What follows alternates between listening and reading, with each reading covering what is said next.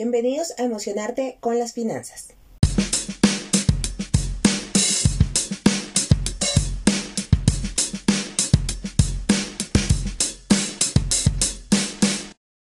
Mi nombre es Edna Navarro y cada semana les traeré herramientas y tips necesarios para lograr una relación saludable y armoniosa con sus finanzas. Me apasiona la idea de transmitir mi conocimiento a otras personas y que esas personas hagan efecto multiplicador en muchas más. Luego de haber estudiado las finanzas desde diferentes puntos de vista, me di cuenta que nuestras finanzas personales son el reflejo de nuestras emociones, de cómo nos sentimos y cómo las manejamos. De ahí la importancia de saber identificarlos cuando llegan y gestionarlas correctamente en provecho de tus finanzas. Cuando lo hagas, aparecerá el artista que llevas dentro, creando la relación ideal para ti y el dinero. Todo empieza en ti y termina en ti, porque tu ideal no es el mismo que el de otras personas.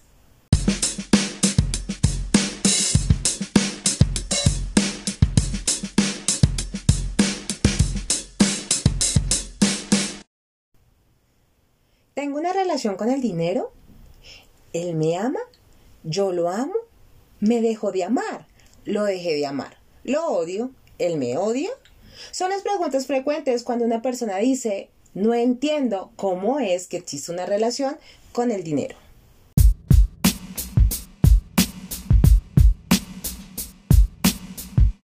Iniciemos. El dinero mueve al mundo.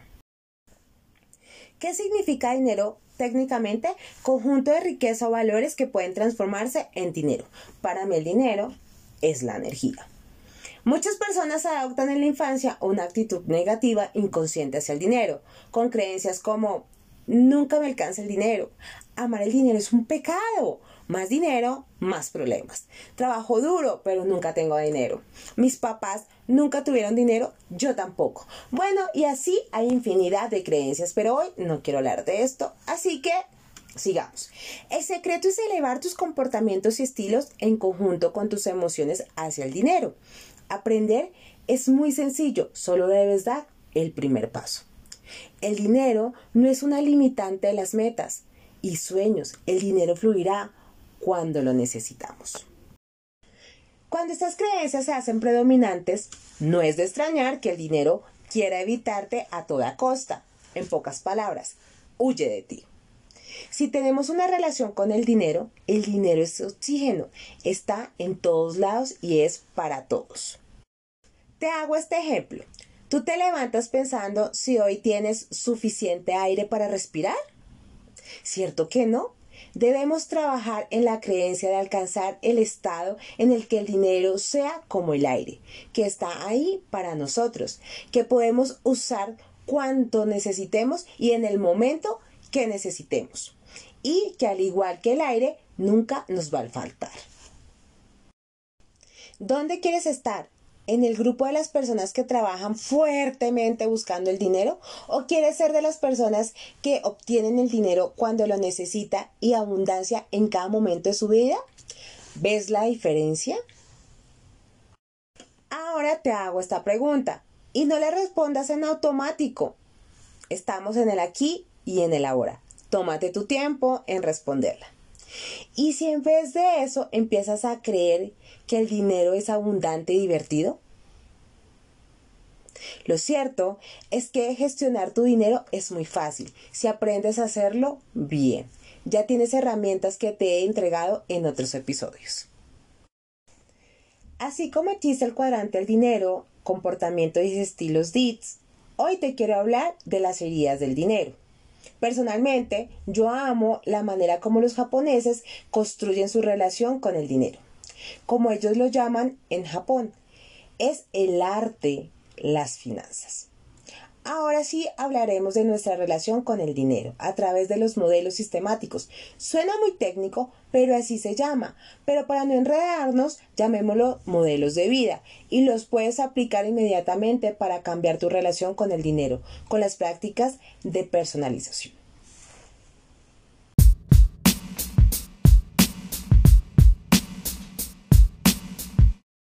Primer paso, identificar nuestro tipo de perfil financiero.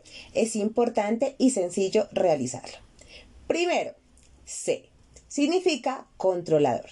Son personas que quieren controlar todo. Quieren ahorrar dinero, ganar dinero, incrementar. Pero están a las puertas de querer hacer algo con su dinero. Las personas viven haciendo mil cosas para conseguir el dinero. Las emociones más predominantes es la ansiedad y la preocupación.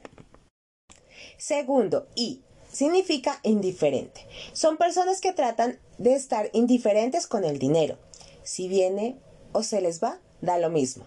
Son personas que están con mayores deudas que ingresos. Su emoción predominante es la apatía a tope. Tercero, T, que significa temeroso.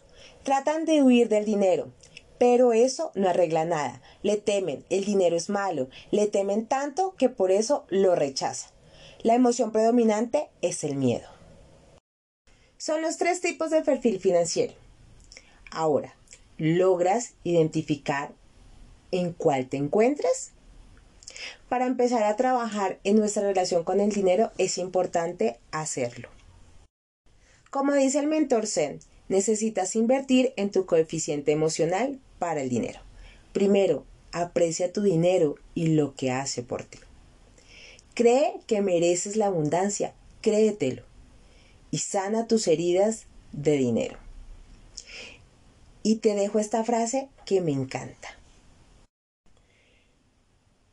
No tienes que verte quebrado, trabajando duro, odiando tu trabajo, saliendo a vacaciones simplemente una vez al año, para recordar que eres puro arte.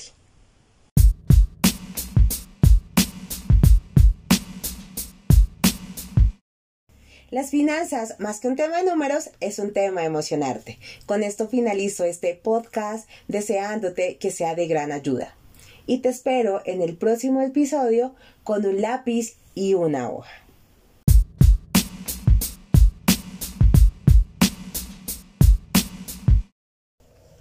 Un ciberabrazo desde este medio y nos vemos en el siguiente episodio.